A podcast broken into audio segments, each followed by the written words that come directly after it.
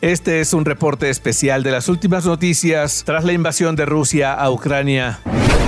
El presidente ruso Vladimir Putin ordenó al Ministerio de Defensa colocar su arsenal nuclear en alerta especial, la forma más alta de preparación para el combate para estas unidades, así como también preparar otras armas pesadas como los misiles hipersónicos Kinsal y Zircon. La orden se dio citando sanciones y declaraciones agresivas de los Estados miembros de la OTAN, argumentó Vladimir Putin.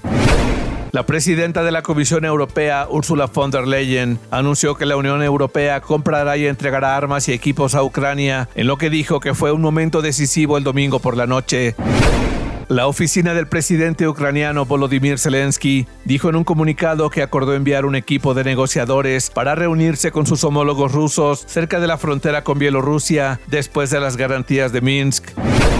La Unión Europea ha propuesto la prohibición a todas las aeronaves de propiedad rusa registradas y controladas por Rusia. Asimismo, han cerrado completamente su espacio aéreo para Rusia, indicó este domingo la presidenta de la Comisión Europea, Ursula von der Leyen. Esto aplicará a cualquier avión propio o controlado por una persona legal o nacional rusa, lo que incluye también los aviones privados de los oligarcas, dijo von der Leyen.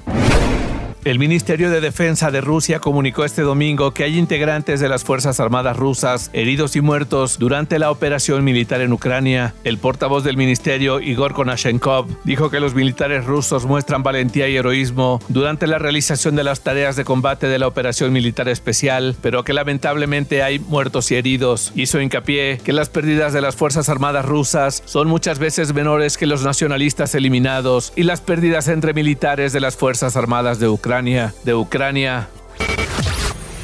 Radio Resultados